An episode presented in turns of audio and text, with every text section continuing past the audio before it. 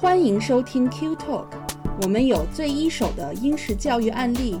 最真实的私校生活点滴，最发自肺腑的育儿心得分享和最原汁原味的英国文化生活揭秘。英才施教，育卓成器。Q Talk 让您在英式教育之路上思路清晰，步伐稳健。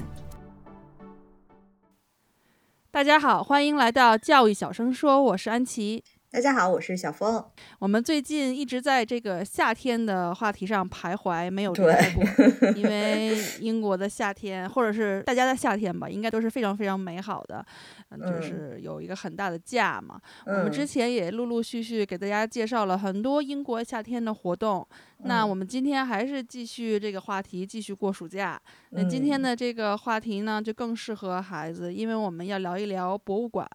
嗯，那小峰，你是一个博物馆迷吗？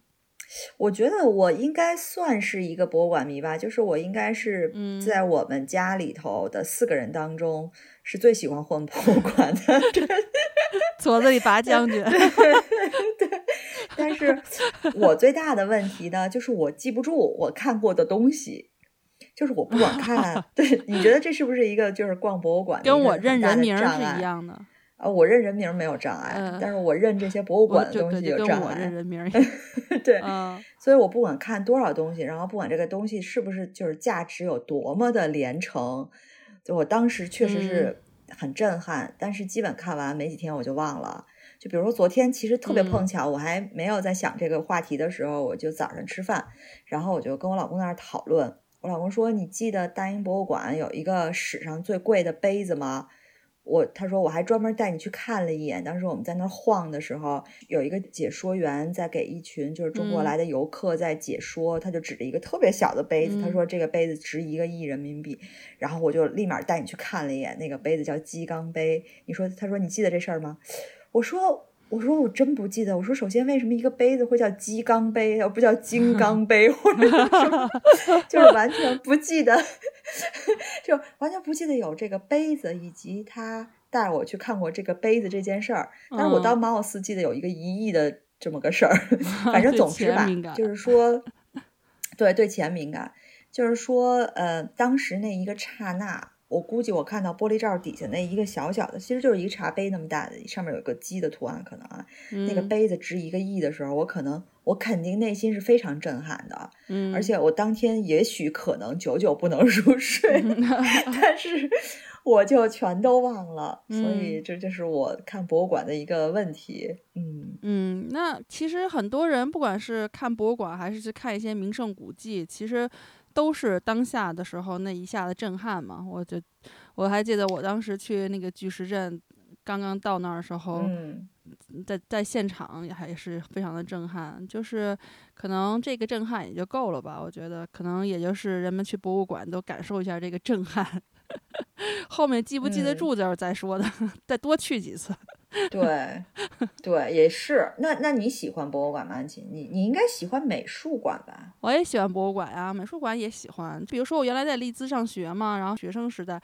我就没事儿，就就喜欢逛利兹市中心的那个博物馆，其实也没多大，就是一个市级的那么一博物馆。然后我们一般要去英国的其他的小城市，比如度假，或者是去其他地方旅游，我都其实都爱看看他们的博物馆。不是说是去那种特别大的什么那个卢浮宫什么的，不是这种，就是。连那种特小的，比如说我们那天复活节，我们不是去那个侏罗纪海岸线，有个城市叫 Lime Regis，就是很小的一个旅游城市，海边城市。然后我还去他们那小城小城市的那个博物馆，然后他们当地对化石的一些一些开发，就是寻找化石啊，一些故事啊，一些历史。然后我记得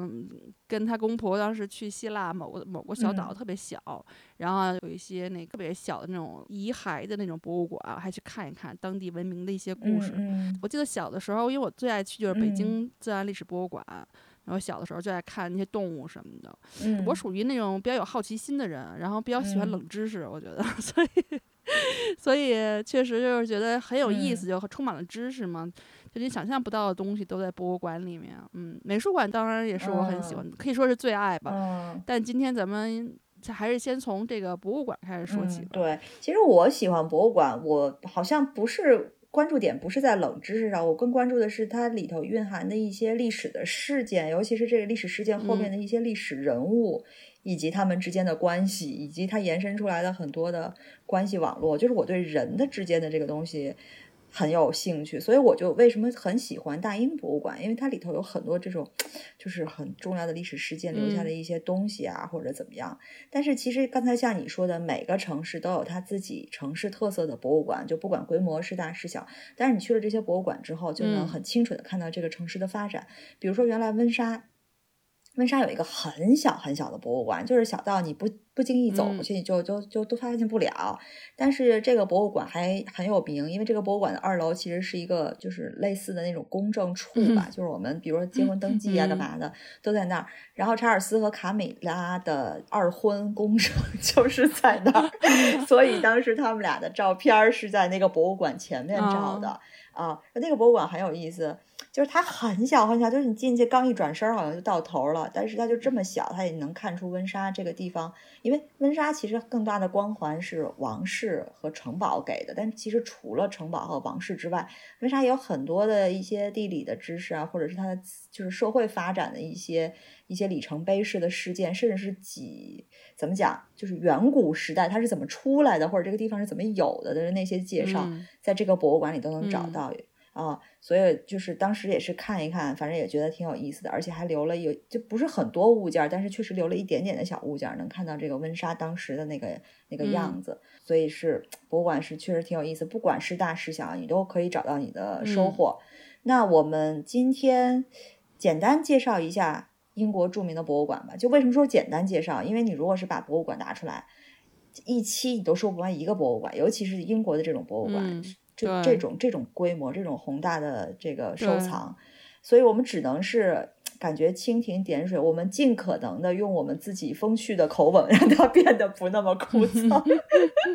就是尽尽可能的让大家能从这里就是吸收一些，尤其是给有孩子的家庭，如果你们带孩子去博物馆的话，怎么玩儿，孩子怎么最大限度的用这些博物馆的资源，我们也尽可能从我们自身的角度。自身的经验出发来给您一点儿建议吧。但是大家可能说，你们不是教育吗？不是 Q Talk 教育小声说，那你为什么就变成专业介绍博物馆的？其实也不是。你看我们最近聊的这些节目，虽然好像都在围绕夏天，但其实都是跟教育有关系的。而且为什么介绍博物馆？因为博物馆的教育意义实在是太大了。就我一直觉得啊。就是你，你如果是一个 homeschooling 的孩子，就是你在家教他，其实你不用在家教他，你把他扔到大英博物馆里一年，他基本上小学到高中的世界历史和英国历史就差不多齐活了。你把他放到自然历史博物馆一年，他生物就不用学了，对吧？就是就是整整个小初高中都不用学了。那物理的话呢，你就放科学博物馆一年。艺术你就放国家美术馆一年，这几年了，四年了，毕业了。四年，在十一岁的时候，你的孩子已经可以高中毕业了，对吧？然后，我估计一年应该学不完。看那些太多了，英语你就天天看那些英文介绍嘛，对吧？就是听说读写，没事儿自己写写笔记也练一练。反正可能就要补一补数学，去下数学博物馆。对，剩下八年全要补数学。啊，其实 英国真的是，我觉得英国的教育都是在基于一呃博物馆或者是美术馆这个基础上的。它这个，它其实博物馆、美术馆最重要的一个职能就是教育。而且就是对下一代的教育，所以呃是非常非常非常重要的。所以呢，英国的这个博物馆真的就是你们大家没事儿转一转，收获会非常非常多。那就是我们刚才就说嘛，我们尽量言简意赅的跟大家这个如数家珍的聊一聊，因为这个信息太丰富，可能需要放两期才能说完。我们会把那个具体的一些文字啊，或者攻略和链接什么的放到我们的那个呃公众号里面，然后希望也可以能能够帮助大家。嗯，不管是你是住在英国的，还是说会到英国来旅游，我觉得以后都可以是一个参考。那这个博物馆呢，跟夏令营其实是一样的，它是分综合性的和专门的某一个领域的博物馆。那首先，我们就刚就说一下刚才小峰提到的这个大英博物馆，那它是世界上最著名的几大博物馆之一了，非常非常有名。大大英博物馆呢，成立于一七五三年，那距今差不多有两百七十年的历史了。一七五九年呢，博物馆正式对外开放。啊，整个博物馆的这个起源可以追溯到十七到十八世纪，英国医生以及自然历史学家汉斯·斯隆爵士，他是个内科医生，嗯，也是个收藏家。他很早就去了牙买加，后来呢，娶了当地一个很有钱的甘蔗园的继承人，然后呢，就借着财力呢和自己的这个眼光，就从牙买加开始，全世界的搜罗各种收藏品。最后呢，他去世的时候，他把他自己收藏的七万一千多份，呃，这个藏品就全部都捐捐给了国家。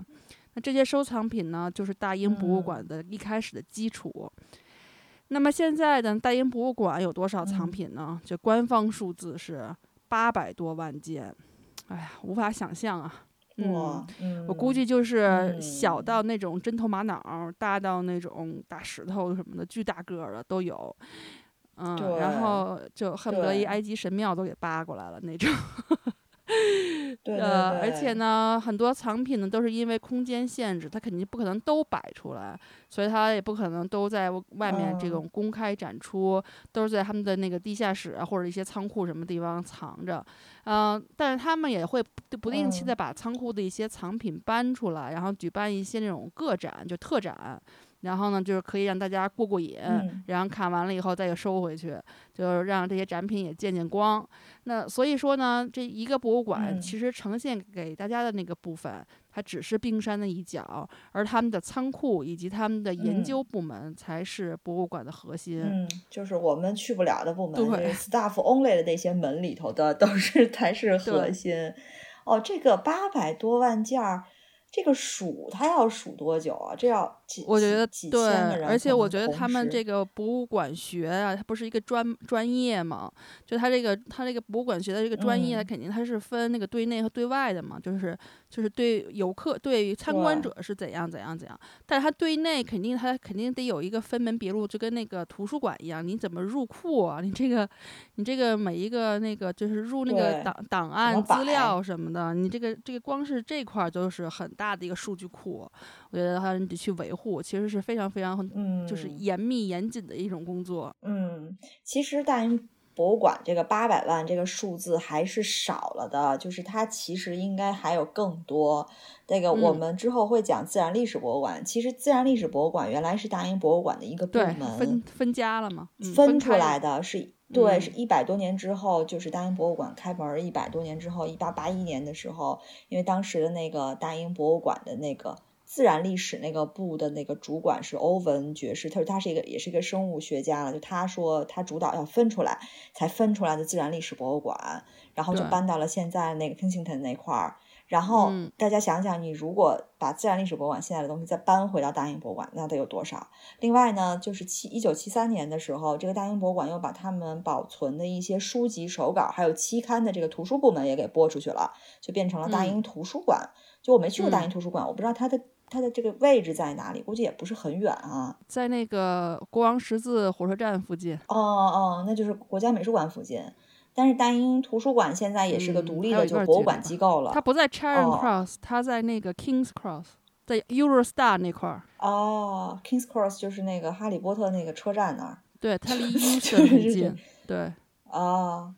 所以我们说回来，说这大英博物馆把这些全部都并回来的话，想一想这个规模真的是没法想象。我们比较一下哈，就是故宫博物院，故宫博物院最近的一次文物盘点之后，它的数字文物数字是一百八十六万件儿。当然，这个不是原来最早的故宫博物院的数字，但是你如果即使加上台北故宫，加上什么重庆、南京各种各个地方当时流散出去的东西，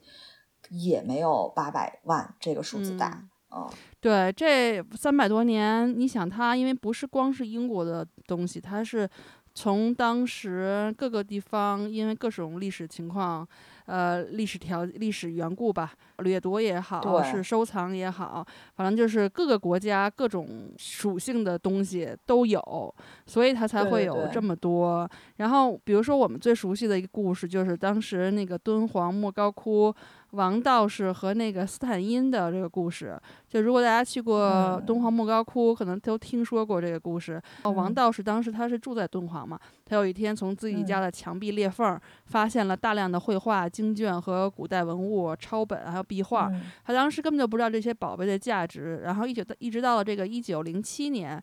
也就是斯坦因来了以后，他知道了这批宝物的存在以后呢，他就利用当时政府对这些文物的价值没什么认识，这个这个因子一车一车的就把这些宝贝都给运走了。那当然还有鸦片战争时期，比如说那个八国联军当时抢走的一些物件，反正就不完全统计吧。就是现在大英博物馆的来自中国的藏品就有二点三万件。对。其实不光是我国的文物，其实很多在大英博物馆现在展出的文物，它的归属都存在一些争议。这个最著名的就是所所谓的大英博物馆三大镇馆之宝的这个罗塞塔石碑。其实我我真是每次看那个石碑，我都不不知道，就是我知道它背后的意义，可是看那个石碑真的就感觉好像就不是很起眼。我不知道你看那石碑有什么感觉，我反正每次就没有觉得它特别给我有一种震撼或者怎么样的感觉。但是这个罗塞塔石碑就是所谓镇馆之宝嘛，其实你进门好像是进到右手边就能看见，就很多人你就看人围的最多的那肯定就是罗塞塔石碑。这个石碑它为什么厉害呢？它其实它就是一块儿，好像是一个不叫大理石还是什么一块石材，然后你发现它周边都掉了。这个石碑上面写的什么呢？它上面写的就是埃及的古埃及的一个法老，就托勒密五世，他的一个诏书，就是他自己当了一段皇帝之后呢，他就要公告天下，他说我的这个皇位是从我爸爸那儿合法取得的，然后我这几年干了很多很多很多的好事儿，就是让他的那个底下的文官帮他记下来的，然后其实就是个回忆录。但是这块碑为什么厉害？它其实厉害就厉害在它有三种语言，你一看就知道它是很清楚的。你可以看到三种语言在排列的，最上面、中间和下面。然后最上面的是这个当时的古埃及的那个叫圣书体，就是相当于我们的这个官方文字吧？呃，对，是是相当于埃及文字当中的一种官方文字。然后第二部分呢，就是所谓的草书，就是像老百姓用的文字。就他们也叫什么什么僧侣体还是世俗体的，就是老百姓就这么写，反正写的不太清楚啊。然后第三个最下边的是希腊文字。然后呢，因为当时在这个这个碑是在什么时候被发现呢？就是一七九九年的时候被发现，在那个时候之前，就埃及文字大家没见过，也不知道。这个，所以你没有文字，你就没法去辨开，就是打开很多当时的文化的一些谜底。然后，一七九九年的时候，当时拿破仑去打埃及，他就在一个叫罗塞塔的小镇，他就去修战壕，他就挖挖挖挖挖挖。然后就有一个叫什么皮埃尔的一个什么什么这个上尉，他就他就很当时很 lucky，他就挖到这个东西。他一看这东西，他就觉得，哎，他虽然不知道那上面是什么，但是觉得就是冥冥之中觉得这个东西很重要。他把它挖出来了，挖出来就保存起来了。保存起来之后，他刚没过两年，就拿破仑就打败了。打败之后，因为那时候是拿破仑打埃及打胜了，但是他跟英国又打败了。然后英国就说：“以上帝的名义，你拿破仑在埃及发现的所有的东西都归我。”所以他就把当时好像是 五十万吨还是多少吨的一个文物全部都搬回到了英国。这里头就有这块碑，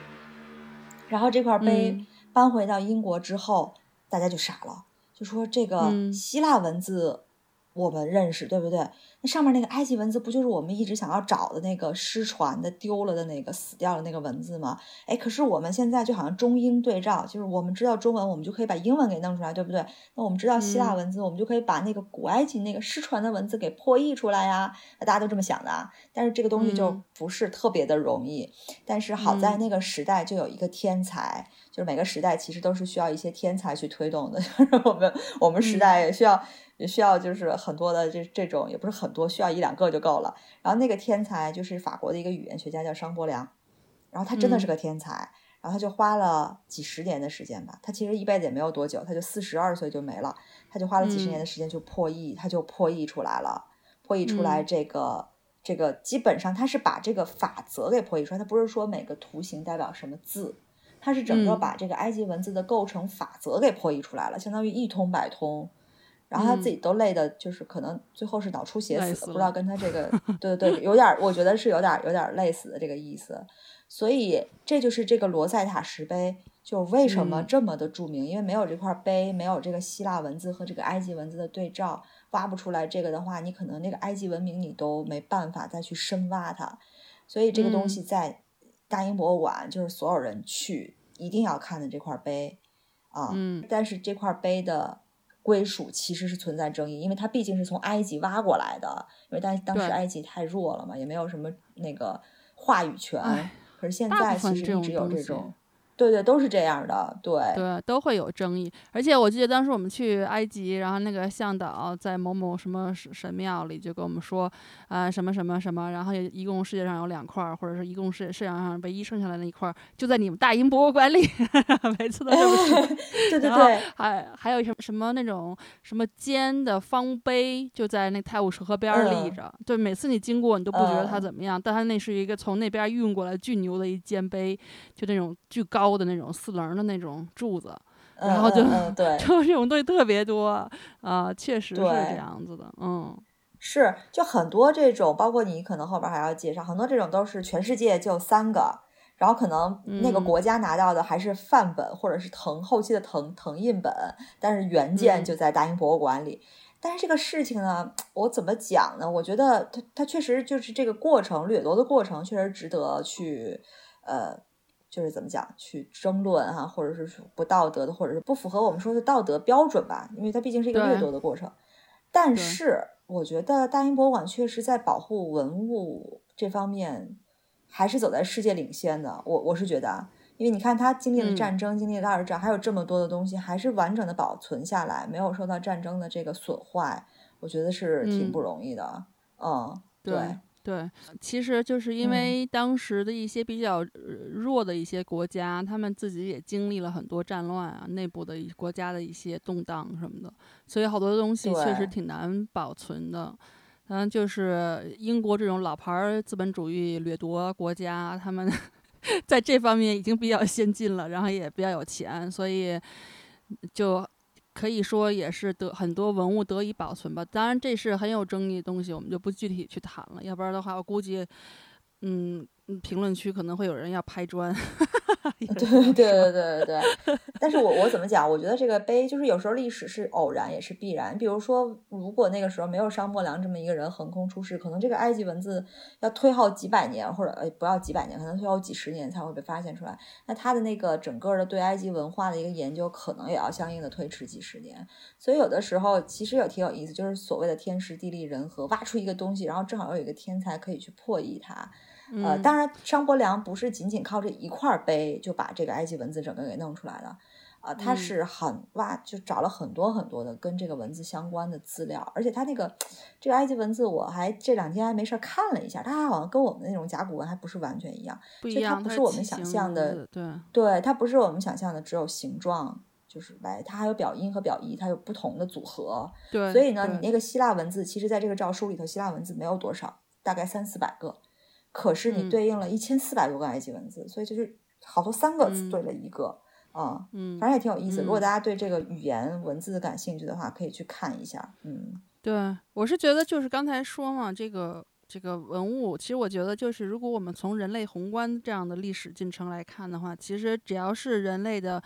呃，或者是自然的这种历史遗迹和宝藏，只要是留下来，不管是在哪个国家，我觉得它只要保存好了，都是人类共同的一个文化遗产。我觉得都都挺好的，大家都因为研究出来的那个文献呀，结果大家都都是共享的嘛，大家都能学习到，所以。我觉得其实也不会，也不特别需要去纠结说它到底是在哪个哪个博物馆，是谁所有。觉得这个人全人类的瑰宝吧，可以说是。对，其实我们站在一个跳出来一个跳脱了这个国家的概念来讲的话，我们去欣赏这个东西，其实欣赏的是一段历史，就是历史长河中的一个瞬间或者怎样。嗯。就对我们就是简单的、单纯的去看这块碑就好了，然后看这块碑上的那个。文字就好了，虽然我们也看不懂，就大概就是这个，对这个意思，就是享受当时你跟他对视的那个那个瞬间。其实埃及馆就是我们说到这个罗罗塞塔石碑，因为是埃及来的，就埃及馆是大英博物馆一个非常重要的部分，也是大家每次去大英博物馆人很多的地方，最先去的，对人最多的一个地方。其实我每次去是最喜欢看那个木乃伊的，就是 就很多人都爱看木乃伊。对对对，我我记得我第一次去大英博物馆，那时候西西还很小的时候，我们刚去英国三四岁，我带着他去看那木乃伊，他也看不懂啊。然后我记得那儿好像还有一具干尸，就是叫叫什么姜人儿，就是真的是一个干尸，它不是木乃伊，它还有一个 X 光片。哦，对，旁边是一个棺木，好像是它有一两个两个站在厅的中央的两个两个大的玻璃罩子里头，呃，一个是一个干尸，就是不是那种木木乃伊包裹的。那个干尸好像据说没有这个干尸就没没有木乃伊后来的技术，因为大家就是因为这个干尸发现原来快速的升温蒸发会让这个尸体保留的比较完整，所以慢慢慢慢才后有了后来的那个木乃伊技术，所以就比较把这干尸给保存下来，就是没有他们就没有我们后来的这个更新换代什么的，然后也也挺有意思，我挺喜欢看这种，就是反正看上去有点就挺吓人的东西的那种，还有那个木乃猫是不是？对它这个木乃伊地的这个这个部分，它其实很详细的介绍了这个木乃伊的制作过程。反正我记得第一次去看的时候，还觉得挺瘆得慌的，就是掏心掏肺的各种的，然后放在不同的罐罐里。对对对，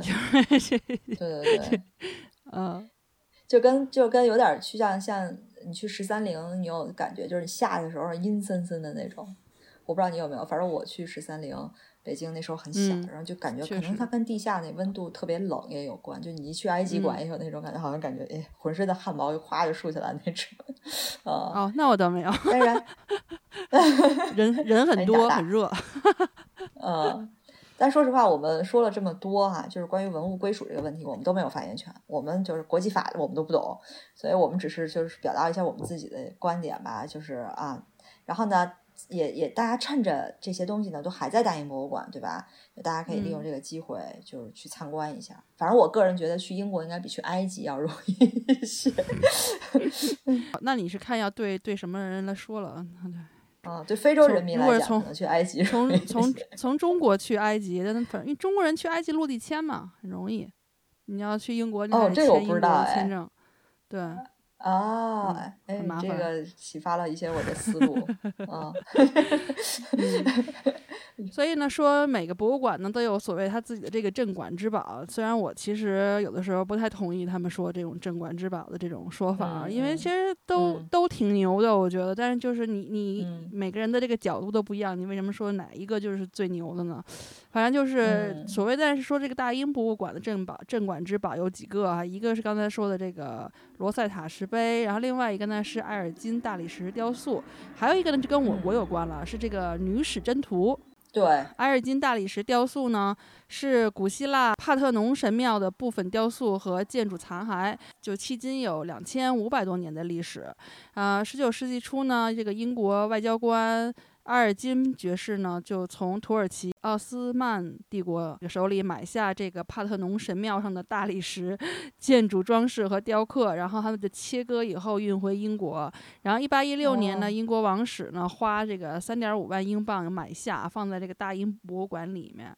从那以后，大概两百多年来，这个埃尔金大理石雕塑就成为该馆最具这个代表性的展品之一。然后那个时候，两点二三点五万英镑，真的是折合到现在，真的是价值连城啊。就是确实是很贵的，对对，嗯，然后这个大理石雕塑呢，就是肯定就属于无价之宝了。那第三个呢是这个女史箴图，它就更有名了。它是现在的这个已知最早的中国的中国画长卷，也是世界上最著名的中国画作品。相传是近代的顾恺之画的，也有人说是别人画的。然后南宋的时候呢，也有人临摹，但是临摹的技术水平也非常高。最后呢，这个长卷就变成了乾隆的这个收藏。一九零零年的时候呢，英国从这个清宫掠走，现在呢就在大英博物馆。那故宫其实也保存了这个南宋时期临摹的版本，但这幅画一共是十二幅场景，其中三幅场景都丢失了，然后还剩下后面的九幅。然后前几年呢，说到这儿呢，我就想起来，就是我当时去看了一个大英博物馆的一个特展，它就专门是中国画的一个展览，然后那个展览。展厅其实不算大，就是好好像有大概两个小房间，类似这样，但是很多人，然后。嗯，因为他的那个画嘛，都是他那种大长卷，他都是人物什么都有的，都不是很大，所以你都要贴着很近看。然后大家都排着队，一个一个的有秩序的排着，一个个就脸都快贴那个玻璃上了，那样看。反正我当时就那么一个两个小展厅，我当时认认真真看两个多小时，觉得特累。看完了以后，就他展出了好多英那个像那个。清明上河图》一样的长卷，但说实话，真的比《清明上河图》画的还要特别，还要好很多，真的都是真品。当时我一边看着一边感叹，我说：“他太牛了，就那种 太牛了。”啊，真的是，对我记得前几年有关于针对中国的很多的，因为中国那个厅其实也在经常的更换展品。我记得每次去，我都觉得好像有一些不一样的地方。但是那个就是中国厅能展出的东西，你都值得仔仔细细的一件一件的去研究它到底是个什么东西。但是对不起，我我这种人就是看完就忘，就是那种我只记得几个元青花的大大瓶子什么的。呃，中国的那个瓷器瓷器馆，就是基本上中国游客都会去看，然后都会。呃，一脸愤怒的看，然后 就是是是是这样的，就每次去的时候，就还是有一些民族情节在里头。其实不光是在大英博物馆里，你去温莎城堡或者白金汉宫里头，也有很多很多就是中国的瓷器啊，或者是中国的物件，以瓷器居多。因为你一看瓷器上的那些图案，你就能看出来这个东西是来自于中国的。就是，嗯，大概想象就是那个时候流过来的，对对对。你就别说皇室了，就是那时候有钱的那种那种豪绅，然后什么地主，在英国他们那个家里，他其实都会以摆这种英中国的瓷器，还偶尔有一些那个中国的家具为，还有或者是有有一些是日本的家具为自豪，就说明确实是家里有有有点金钱地位的这样的，这才会有。所以确实，基本上你现在变成这种小博物馆。那种大小博物馆或者故居，你去看，基本上都有中国瓷器。对对对，没错。而且像你刚才说的，其实这个镇馆之宝，我们说出的这三个呢，是 Google 给的，就不是我们自己心目中的镇馆之宝。就可能我们每个人的心里的镇馆之宝都不是不是一样的。比如说，我觉得大英博物馆最好看的是那个复活节岛上的那个大大人头。就是因为它特别大，我们站在中间儿，然后 感觉好像迎宾一样。对 对对，这个它好像布布还是什么东西的啊？反正我觉得那个挺好玩的。啊，你想，八百多万件物品，然后即使没有全部展出，但展出的也觉得个个是精品，就每一个都值得细细的去看。但是你不可能说一次就别一两个小时就全部看完，这不可能。如果你真的仔仔细细去看，可能一一天在那儿你都看不完。肯定看不完。所以呢，我如果不是可能是对，肯定看不完。对，但是说实话，我觉得对于小孩来讲，大英博物馆，尤其是小小孩来讲，大英博物馆的。就是兴趣点可能没有那么高，那这个时候我觉得大家可以就是用导览这个东西来拴住小朋友，就是大家有兴趣，成人也可以用导览，非常有非常有帮助。你拿导览现在都是有中文的嘛，就是到就是每次到一个到一个地方，然后可能扫码或者直接点那个数字，你就可以知道这个关于这个的介绍啊。然后呢，如果是小朋友的话，因为其实大英博物馆各个角落都是知识，都是历史。小朋友的话，你到了进门前台，它是有一个专门的 family 的那种册子。就是对不同年龄的小朋友会有不同的一个像个 activity book 一样，就是三到五是一个，六到八是一个，好像十以上是一个。然后你根据年龄选一个，然后它有难度，这个任务难度就会不一样。然后基本上就是一个，我记得西西那时候六岁的时候拿过一个，就是一个类似一个寻宝的东西，你会在整个馆里头去寻找这些书上要求你找到的这些这些东西，然后呢就看它它的历史啊，或者是它周围的跟。这一页上其他东西的联系啊，然后就学到关于这个地方的一些地理啊、历史啊，就各种各样的知识啊。所以大家可以先给孩子找点事儿干的话，就先进去拿这个。最后还会有贴纸，还有各种各样的什么奖励啊，让孩子有一点兴趣点吧。嗯嗯，其实就是如果是针对当就是在英国的孩子，其实就或者是说哪怕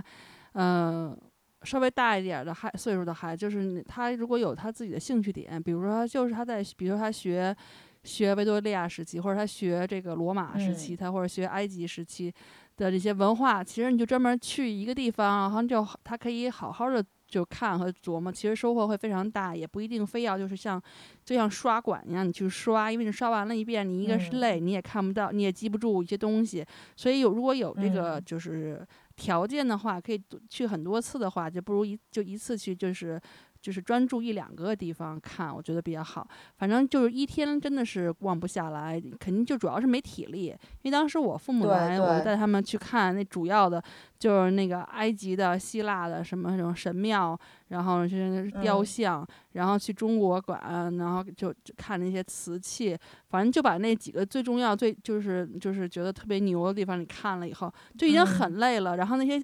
但是旁边还有很多很多你都不可能看，而且像这个大英博物馆，它经常是有特展的。就比如说前几个月我就去看了关于巨石阵的那个，就是史前人类那个发展的一个展。就我也仔细看，也也是花了大概有三个小时的时间。当然，你肯定也可以，就是说半个小时就看完，就是你可以，对对对对。但是但是，因为我看的比较仔细嘛，所以就是就会很长时间。我们刚才另外提到，就是说他后来分离出来的这个大英图书馆，就这个呃，前几个星期，当时我还去了，就看他的那个当时的一个特展，是纪念贝多芬二百五十周年的这个手手稿的一个展。因为他刚才像小峰说，他有展，他们收藏大量的这个手稿啊什么的，所以呢，他其实有，而且他还收藏了很多当时的录音，呃，就就是他都有，所以其实，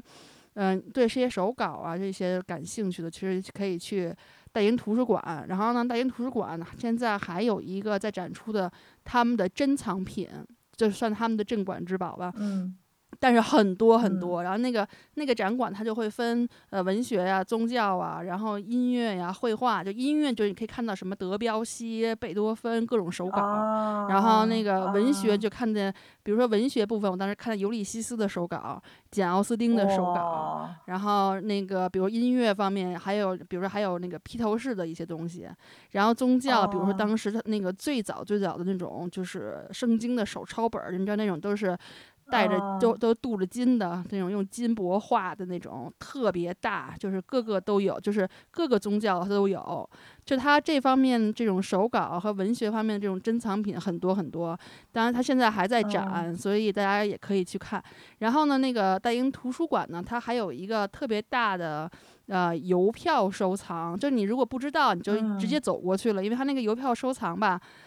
它是等于是它是在墙上，然后它从它得从它好像是那种跟百叶窗似的，你从里面抽出来，等你一拉拉出来一一面墙，然后它两面都有各种就等于是给你摆好的那个邮票，但它那一面墙就很长很长，就是特别特别多的邮票，所以如果对邮票感兴趣，就不要错面错过那一面 像百叶窗一样的墙。然后它那个大英图书馆，它中间有一个就是。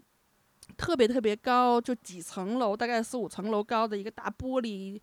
大玻璃柱子围上的那么一个一个区域，就是人是进不去的哈，里面都是他当他是是上百年、上千年的古藏的那种书，就是特别老的书，然后特别厚的，就他们的那种各种不同的卷本什么都在里面。呃，大英图书馆有一个好处呢，就是说如果你有特殊需求，比如你要做研究或者什么的，就是你你需要借书或者你需要看一些呃。呃，比如说文化类的，对古本啊，或者是哪怕是比如说，呃，比如说我简奥斯汀他的一些手稿，你要看，你要琢琢磨一下什么什么的，你是可以预约，然后你可以不能借出来，但是你可以在里面看，你可以戴手套跟那翻，啊，就呃挺厉害的。然后，那，然后它有一个很大很大的区域，就是提供给学生们学习用的，所以有很多人在那里学习，然后你可以看到那种大学生模样的那种，呃，年轻人。一个人，每个人都有拿个电脑，然后一一堆书，就跟那儿在那儿学习，然后学习气氛特别浓。对，在他们 要写那个论文嘛，所以他肯定要要就是在那儿，因为你也借不出来。然后他还有好多那种自习室，还有那种学习室，还有那种讲座，还有他还有就是给人开，就是别的一些呃公众吧，开办很多这种公开性的讲座呀、活动什么的。所以大英博物馆是一个特别好的这种知识宝藏。的这么一个地方，呃，当然它可能对小朋友吧来讲，呃，你可能就是有点枯燥，但是对大一点的孩子来讲，就你就可以，嗯，就可以去感受一下，尤其是对手稿啊，对这个邮票什么感兴趣的，可以可以去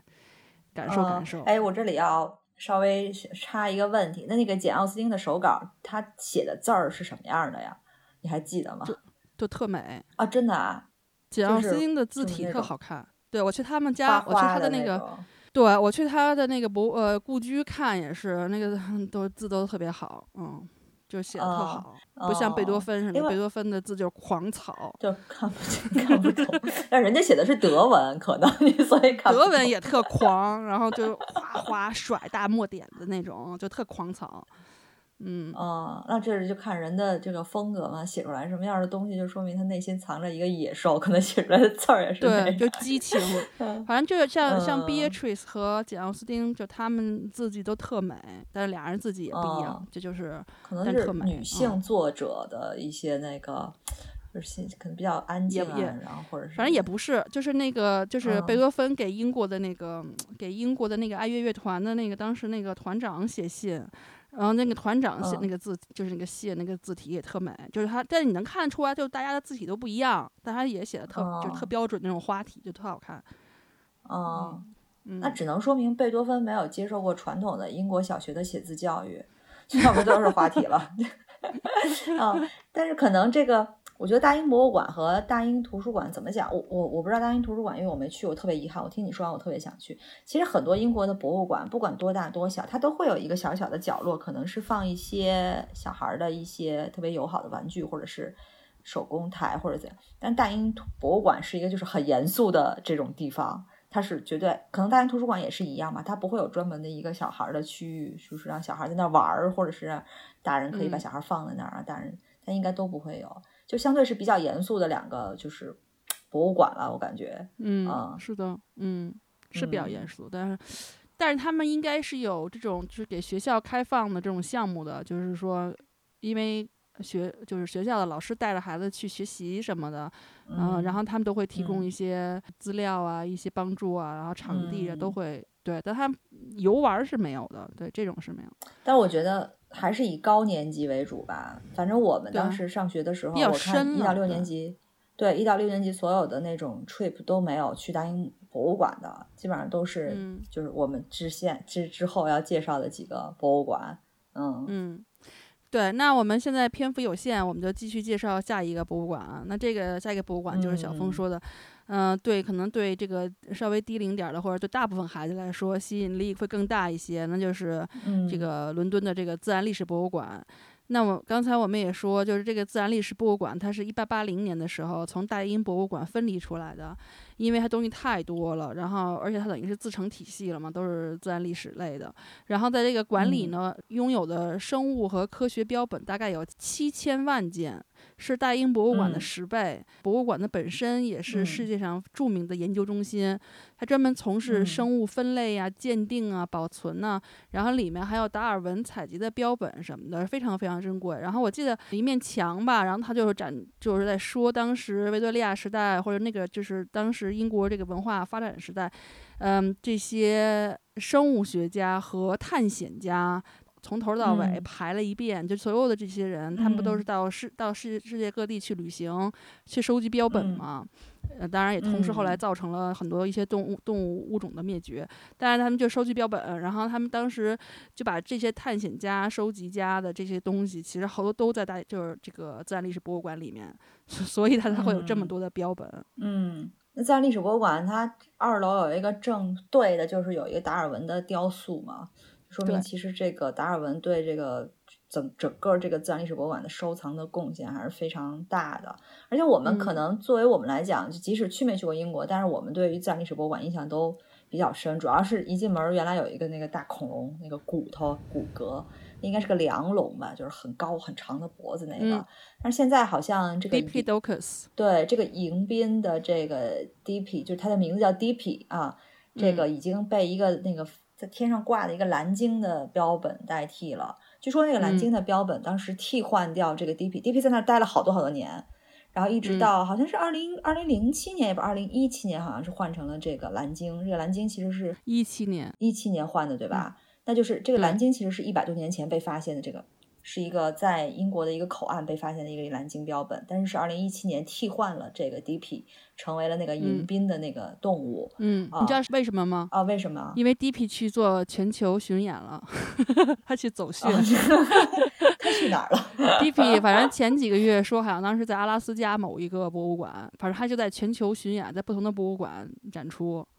所以现在英国的小朋友都在热切期待 DP 的回归，希望他是赶快回家。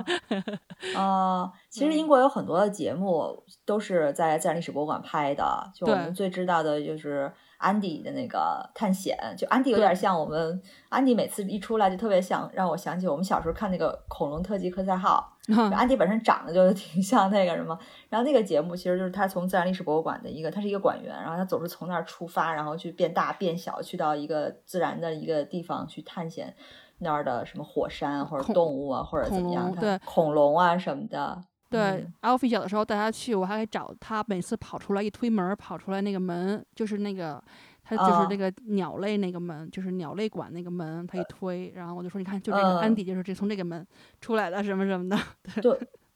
对，其实现在它正门旁边，反正前前几年是这样，一正门旁边有一个地方就写 CBB 那个 Andy Side Adventure 是在这儿，怎么怎么样，它有一个标牌儿，然后就是哦，就告诉大家的。那我们说起这个恐龙啊，自然历史博物馆，我觉得可以说，就英国的这个自然历史博物馆，可以说是世界上。就是最著名的，也是能够看到最多恐龙的地方。就它和恐龙有很多的渊源，不光不不光是门口那个 DP 那个迎宾梁龙，嗯，然后还有就是，其实这个自然历史博物馆，刚才我们在介绍大英博物馆的时候也说，它是呃当时一个叫 Richard Owen 的一个古生物学家，他的推动下。把自然历史博物馆这个分部从大英博物馆里头剥离出来，因为他当时担任的是这个分部的一个领导吧。然后他其实是就是说服了很多的上层的人才把它剥离出来的。而这个古生物学家是干嘛的呢？他最大的贡献就是给这个恐龙发明了 dinosaur 这个词。也就是说，如果没有他，你现在可能都没有 dinosaur 这个词。也就是一八四二年之前，恐龙是没名字的。可能大家就说它是一个什么可怕的爬行动物或者怎样，然后直到一八四二年，欧文说，呃，这个 dinosaur 就代表了一个就 terrible 的 reptile 这个可怕的爬行动物这个意思，所以才有了这个这个词。说实话，我是特别喜欢 dinosaur 这个词，我也不知道，就是第一次知道这，我可能特别喜欢三音节的单词吧，就是相比于四音节、二音节，好像有个特别奇怪的癖好，所以。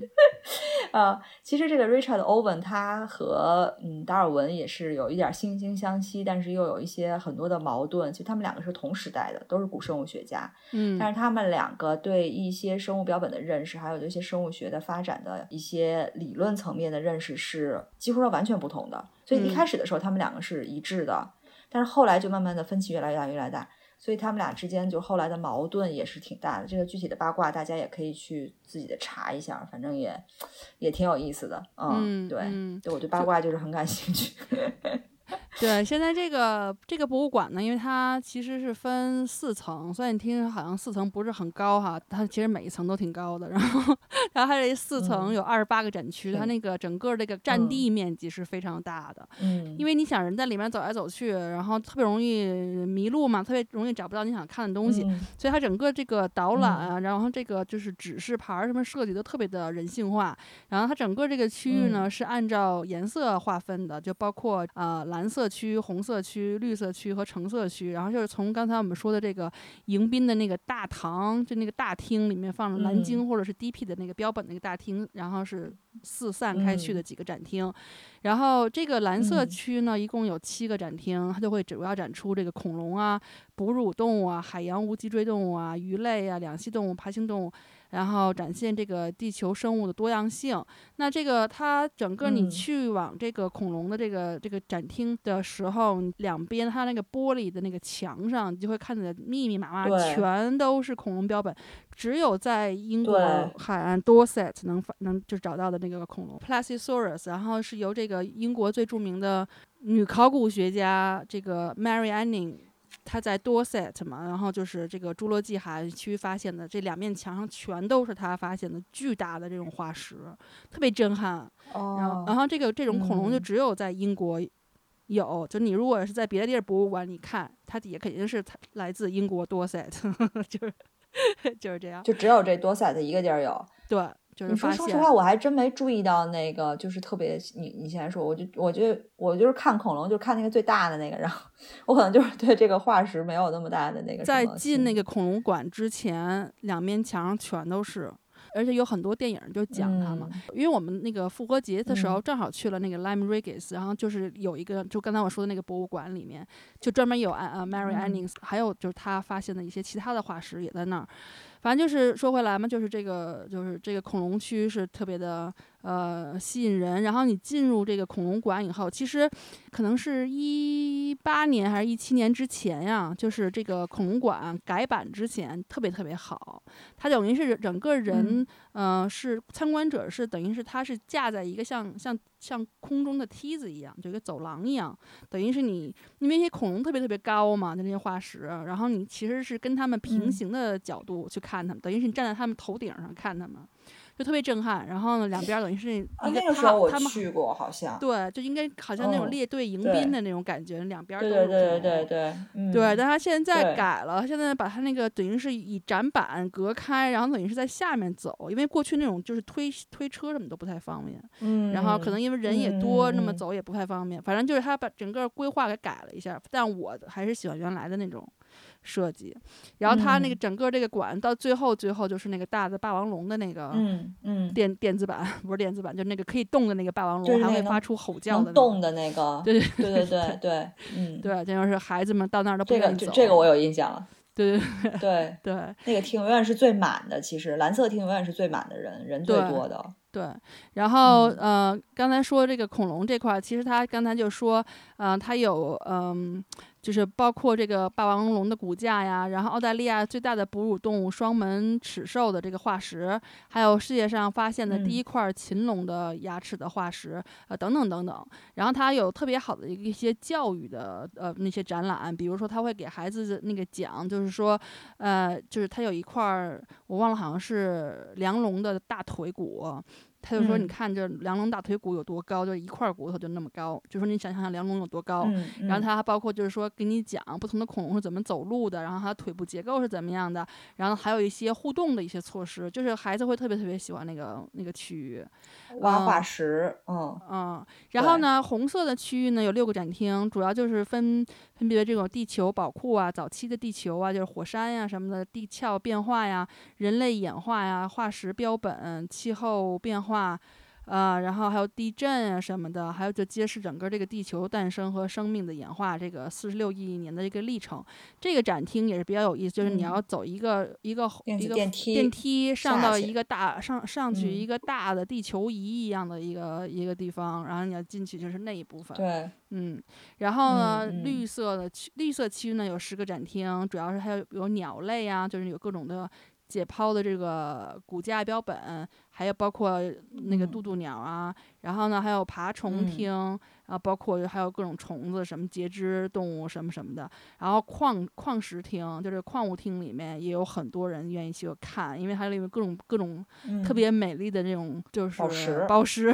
对，其中有一颗重达这个九千三百八十一克拉，大概两公斤的这么一个蓝色呃托帕石，很值钱。然后这颗宝石采用这种椭圆形的切割，是至今展公开展出的这个。最大的蓝色托帕石，然后呢，橙色馆呢就是一个比较新的馆，它是达尔文中心和一个野生野就是野生动植物园儿，然后大家可以看就都就是科学家在实验室啊工作什么的。就自然历史博物馆呢，它每年会有好几个特展，然后就是很那种很重磅型的那种，比如它就是它每年都会有一个野生动物摄影比赛展。它就是那个一般都是 BP 赞助的，然后呢，赞助的，赞助的，嗯。然后去年呢，我不是说带娃去看那个就是 Fantastic Beast 这个这种展，他就是把那个 J.K. Rowling 里的故事里面的一些这种奇怪的这种怪兽，跟自然界的一些真实动物做了一个对比结合的这么一个展览。然后呢，